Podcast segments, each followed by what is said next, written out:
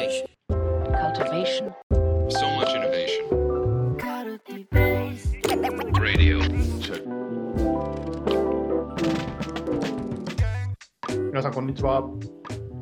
ではこんにちは。えーカルティベースラジオの、えーファシリテーションラジオですね今日も始めていきたいと思います、えーファシリテーションラジオはですねあの組織ファシリテーションとは、えー一体どういうものなのかどういう営みなのかそういったものをこう探索していく、えーラジオ番組となっておりましてで前回ですねファシリテーションは高度な専門知なのかそれとも基礎教養なのかっていうあのそんなテーマで話してきました。で今日その2回目ということで、引き続き今日はですね、えー、猫田美美子さん、そしてエイマイの勝太郎さんに、えー来ていただいて話をしております。今日もよろしくお願いします。よろしくお願いします。はい、で前回のですねあの話の内容としてはあのまあ、前提あのツイッターの絡みから始まったっていうところが あってですね。で、まあ、なんか論点としてはその、まあ、特別な、まあ、特別なというかこう専門性があった上にファシリテーションという概念やスキルが乗ってくるのかファシリテーションというその基礎スキルがあった上に専門性が乗ってくるのかこれってどっちなんだろうみたいな話をしていてで、まあ、前回話していたところで言うとその、まあ、どちらかっていう話っていうよりもその専門性を通してファシリテーションを発揮するっていうこともあるしそのファシリテーションっていうその基礎スキルがあるからこそその異なる専門性っていうものが発揮しやすくなるそんなこう相乗あの相乗効果というか相互作用相互関係にあるっていうところを話してきたかなと思っています。でその中であの、まあ、ミミコさんも勝太郎さんも実はこう今はファシリテーターというアイデンティティがありつつももともとはこう違う専門性を保有していてでファシリテーションっていうものをこう、まあ、学び、えーまあ、体現してきた、あのまあ、やってきたっていう中で、えー自分の専門性がこう溶け合っていくようなこう感覚が出てきたって話をしていただいたかなと思ってます。で勝太郎さんからはですね、こうファシリテーターの営みとしてこう学習者と越境者っていうこの2つがあの1つポイントとしてあるんじゃないのかっていうふうな話をいただいたっていうところですね。ここまでがあの前回の話だったかなと思っています。で今日はですねちょっとあのそんなところをあの入り口にしつつじゃあなんか結局そのファシリテーションてあの、まあ、現時点でどういうものとして捉えてるのかっていうところをあの話していきたいなと思ってまして。でまずはですねあのテーマにしているその基礎スキルとしてのファシリテーション。これがまああるとしたらそれって一体どういうものなのかどういうふうにこうミミコさんと勝太郎さん捉えているのかっていうところをちょっと聞いていきたいなというふうに思うんですけれども。いかがでしょうか？で、ちょっとエモみが深い話になってしまうので、きっとお二人がフォローしてくれると思ってるんですけど、もういきなり基礎スキルにエモみ入っちゃって大丈夫かなと思ってるんですけど、もうファシリテーション、ファシリテーターってもうあり方だなとか振る舞いだなっていうふうに思ってしまってるんですよね。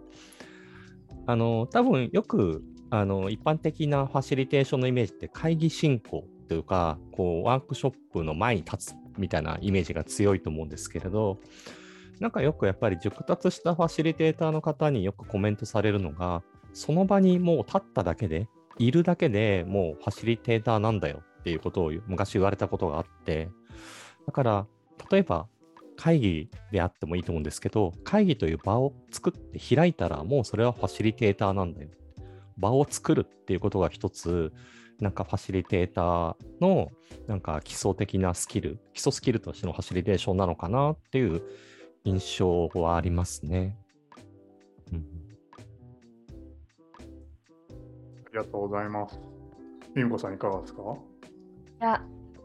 なんだろうさっきさっきというか前回からカスタロさんの話にとにかくうなずくっていうことぐらいしかできてない分かるっていうのばっかりなんですけど あの私も正直基礎スキルって聞かれた時にあんまりピンとくることがなくて一つはやっぱりあの前回の時に勝太郎さんがその学習している人であり越境している人っていうことをお話しされてましたけど私も自身がファシリテーションをする時にあのよく言うのが我々ファシリテーターっていうのはあの何か教える存在ではありませんと一歩先を行くだけの学習者なんですっていうことの言い方をよくしていてなんか自分としてはやっぱりそのスタンスを持っているということがさっきのカスタロさんの在り方につながるとは思うんですけどなんかファシリテーターとしてのやっぱりあの重要なものなんじゃないのかなと思っていて、場を作る時に私にはこれがある。だから今日この場でこれを教えるんだっていうようななんかそういうマインドを持ってしまった時点でそれはファシリテーターというよりもある種のなんかスピーカーとかレクチャーする人っていう形になってしまうのでやっぱりあの自分も学ぶし共に学び合うからこその場を開くっていうことをであとさっきの在り方じゃないんですけど私もなんかファシリテーターのスタンスってまさにこうスマートに導く人もいれば逆に私すごく無口なファシリテーションされる方とかも知っているんですけどなんかその場において自分が存在するということに対してこれをめちゃくちゃエモみというか概念的な話なのであれなんですけど自信を持っているかどうかっていうところに集約されるんじゃないのかなっていうことは自分として考えてるって感じなんですけど2人続けてエモい話をしちゃったのでなんとか鍋さんにフォローしてもらいたいんですけど。どうです？ね。こう、まあ、前提その基礎スキルとか基礎教養っていう話であのいたんですけれどあの2人がこう言ってくれたのはなんかこうなんですかねいわゆるこう技術的な部分っていうよりもそのスタンスだとかこうあり方の話をしてくださったと思っていてでちょっとなんか質問の角度をあの変えて同じことを聞いてみたいなと思うんですけれどこうミミコさんはそのデザイナーっていう行為がそのファシリテーションだったっていうふうにあの思ったっていうファシリテーションっていうその行為をし始めて改めてそのこれまでやってきたデザインっていう行為がファシリテーションの一つだったんだっていうふうに思ったって話してくれましたし、勝太郎さんもそのプロジェクトのディレクションとかマネジメントっていうものがこう実はそのファシリテーションっていうものがこう埋め込まれた行為だったんじゃないのかっていう話をこうしてくれていたのかなっていうふうに思うんですけれど改めてなんかそのかつてそのお二人がそのされていたこう専門性の中での取り組みの中にあったファシリテーションのエッセンスってあのどういうものがあるのかっていうのをちょっと聞いてみたいなと思ったんですけれどこの辺りいかがですかね？私で言うと本当にさっき言ったことの繰り返しになっちゃうんですけどあのデザイナーアートディレクターとしてクライアントさんとやり取りするときにあの結構念押しで言っていたのはあの答えは私は持ってませんよっていう言い方をよくしていたんですね。あのデザインデザインワーククリエイティブワークするときって、まあ、よくあるのが先方が持ってる課題感をヒアリングしてでじゃあそれを一旦引き取りますねっていう形でデザイナーがアウトプットをしてきてそれに対して、えっとこう合否じゃないけどこれであるこうじゃないっていうことを下すっていうことが、まあ、あの従来的なデザインプロセスだと思ってるんですけど私はその前職の時からいや作り出すのは私じゃなくてあなたもなんですよっていうことのスタンスであのいたので結構あのもうミーティングの段階からえっと、私が作るんじゃなくてあなたが作るんですっていう言い方をよくしていたっていうところが結構先ほどのあの共に学習者であるっていうところとあの同じ認識だなというふうに思っているって形はありますね。なるほどなるほど。デザインをしていくっていうプロセスの中で自分自身が何かを作っていくだけではなくってそのクライアントさんとかこうパートナーさんとその共に作り上げていく競争していくっていうプロセスそのものを作り上げていくっていうのがそのデザイン行為の中でもファシリテーションのエッセンスとしてあの一つあるんじゃないのかっていうことって感じですかね。なるほど。ありがとうございます。勝太郎さんいかがですか？あ今のミメコさんの話を聞いてて、やっぱりあり方なんだよなっていうちょっと思いながら聞いてたんですけれど、いや、あの、同様に、やっぱりプロジェクトを進める中でも、別にこう、プロジェクトマネージャーだけがリードして進めるのではなくて、やっぱりこう、プロジェクトの中にあの関わる人例えばクライアントワークであれば、クライアントで割ったり、一緒に同じ組織の中のチームを合わせて一つのまあワンチームって言葉を使ったりしますけれど、やっぱりみんなでっていうところをすごい意識するんですよね。まあ、してた、してたというあの経緯もあるんですけど、そのじゃあみんなで一緒に考えてみんなで同じ方向を向いて進んでいくためには何が必要かっていうのをずっと考え続けていたのが、今までやってきたプロジェクトマネジメントであったり、ディレクションだったなっていうふうに思い起こせるんですよ。で、その中でやってきたことって、やっぱり、まあ、ゴールというか、なんか旗印を立てて、あのどういったプロセスを経て進んでいくのかっていう、なんか道筋の、なんて言うんでしょうね、こう、ラフな手書きの地図は書くんだけれど、これ通りに進まなくてもいいですよって話もするんですよね。なんか、一歩一緒に踏み出してみましょうよ、あそこ目指して。でも、これ通りに進むか分かりませんっていう話は必ずするんですよ。で、計画通りに進まなかったら、その時にまたどっちに進むか考えましょうって話を、やっぱり序盤でさせてもらってから、こうプロジェクトっていうのをあのスタートしたなっていうのは、やっぱり今思い起こしてもいろんなプロジェクトでそうやってきたなっていうのが出てきますね。ありがとうございます。なんか共通する部分、あのミミコさんと共通する部分としては、やっぱりこう一緒にこうやっていく、共に作っていくっていうところと、あと今の勝太郎さんの話の中で、あのすごく、なんですかね、僕の中でこう、あの、まあ、面白いというか、印象的だったのが、こうまあ、これが正解ではないっていう、こう旗印をあの、まあ、暫定的には立てるかもしれないけれど、あのそれ通りにやるのではなくって、みんながこうフラットにというか、平等にこうプロセスを問い直せるとか、あの平等にこう一つの物事を作り上げていくっていうあの土台の上にいるっていうところがあのを大切にされていたのかなっていうふうにも聞いていて思いました。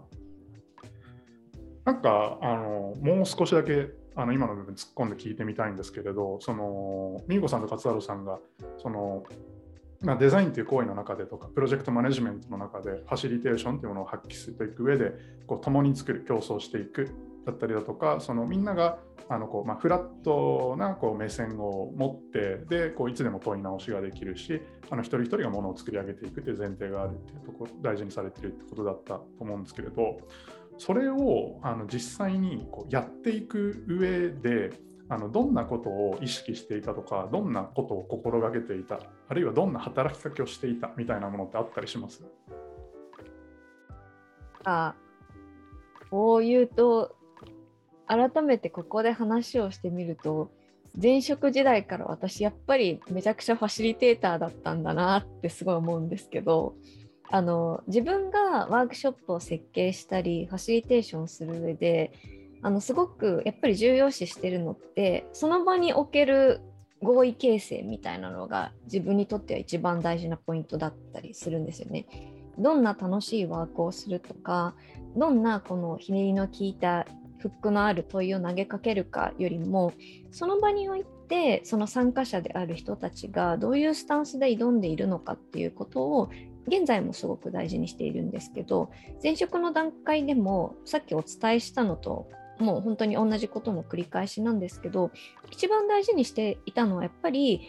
あなたも一緒に作るんですよっていうスタンスを最初に握り合うことっていうことが結構大事にしてたポイントであの一方的に私が作ってくれるみたいなマインドなんだとしたらそれはちょっとやめてほしいみたいなことは、えっと、大事にしていたのでそれはまさにワークショップとかファシリテーションの場における場場の合意形成っていうことをあの当時はそんな言葉もちろん使ってはなかったですけど無自覚に今大事にしていることのファシリテーターとしての、まあまあ、スキルというか技術というかステップをあの前回の前職の時にも同じように大事にしていたんだなっていうのは振り返って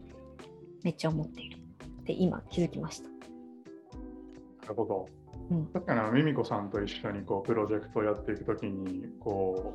う、まあ、ほぼ間違いなく一番初めにそういったこう一緒に作っていく、まあ、仲間ですよねだったりこうパートナーですよねっていうこう意思確認をこう明示的にするっていうのは僕もこう印象的だなっていうふうに思っていて改めてあのデザイナー時代からそれをやっていたっていうところがあったっていうことなんですかね。ありがとうございます。勝田さんいかがですか？いやー、なんだろう、こう、毎回同じ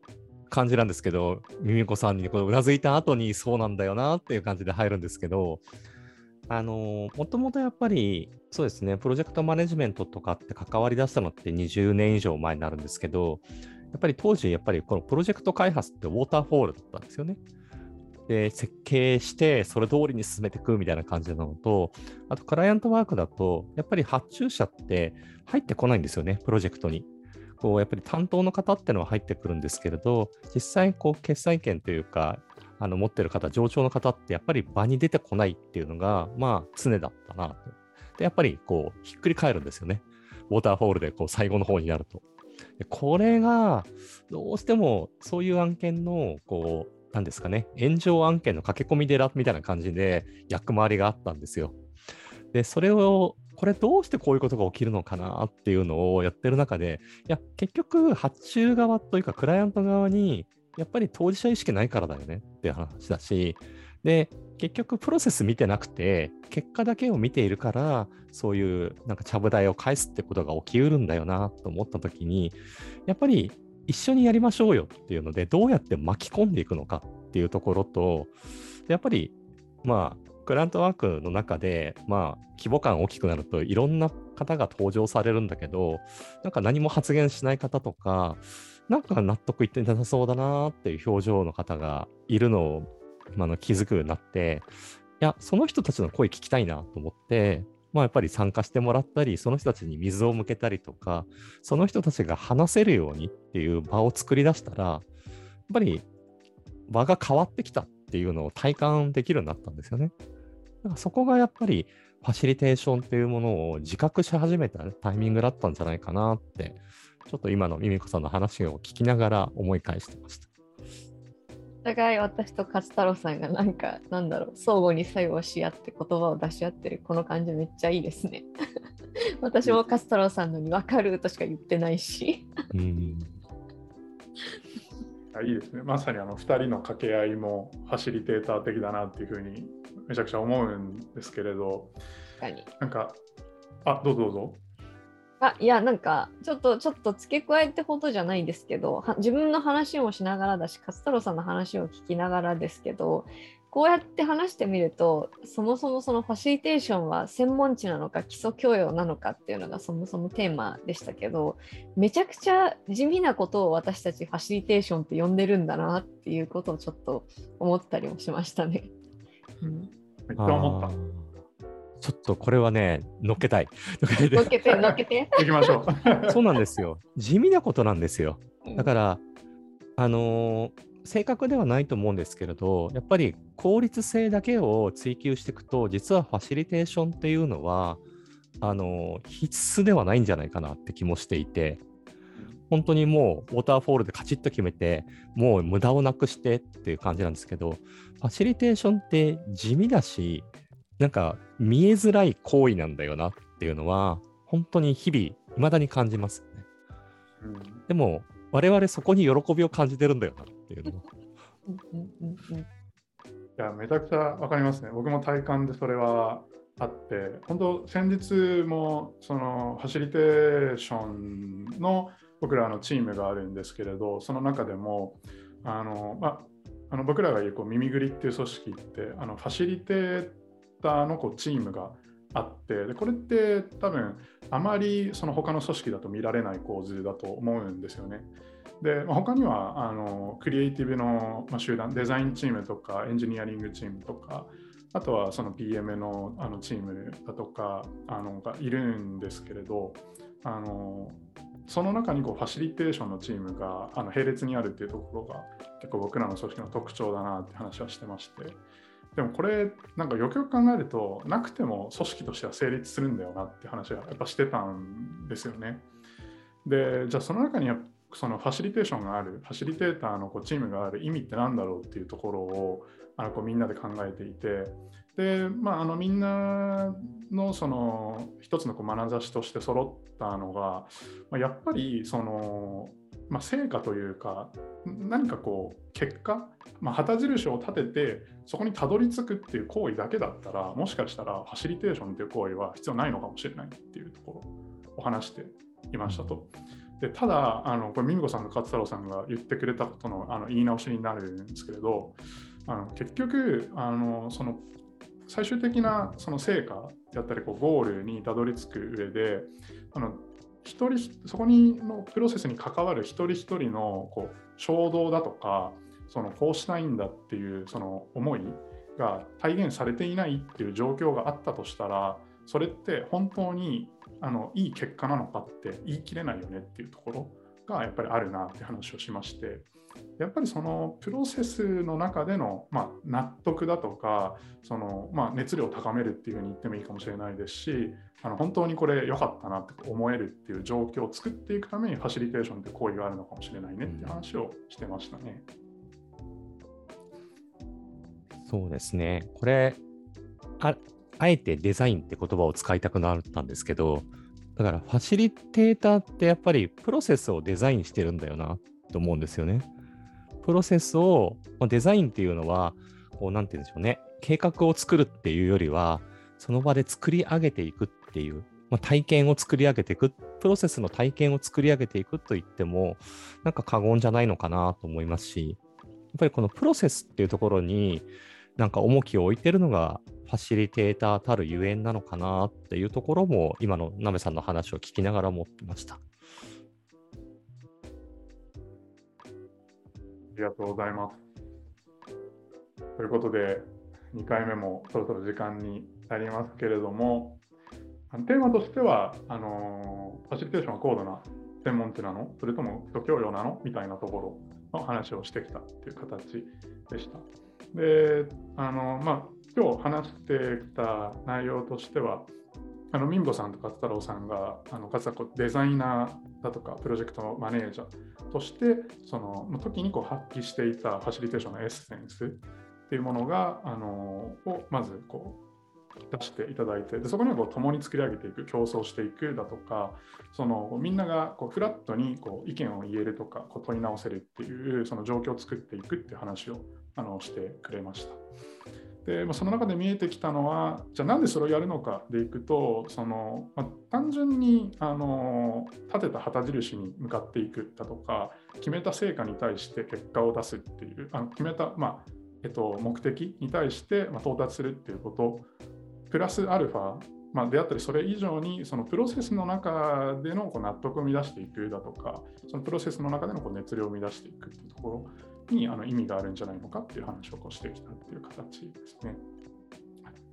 まあ、テーマに対するこう答えみたいなのは特に出てないとは思うんですけれど、まあ、ここは引き続き、あのまあ、二項対立ではないっていう前提はあるとは思うんですけれど、あの探索していきたいなというふうに思っております。よければ最後にあのお一言ずついただいてもよろしいですか？話してみてっていうところで。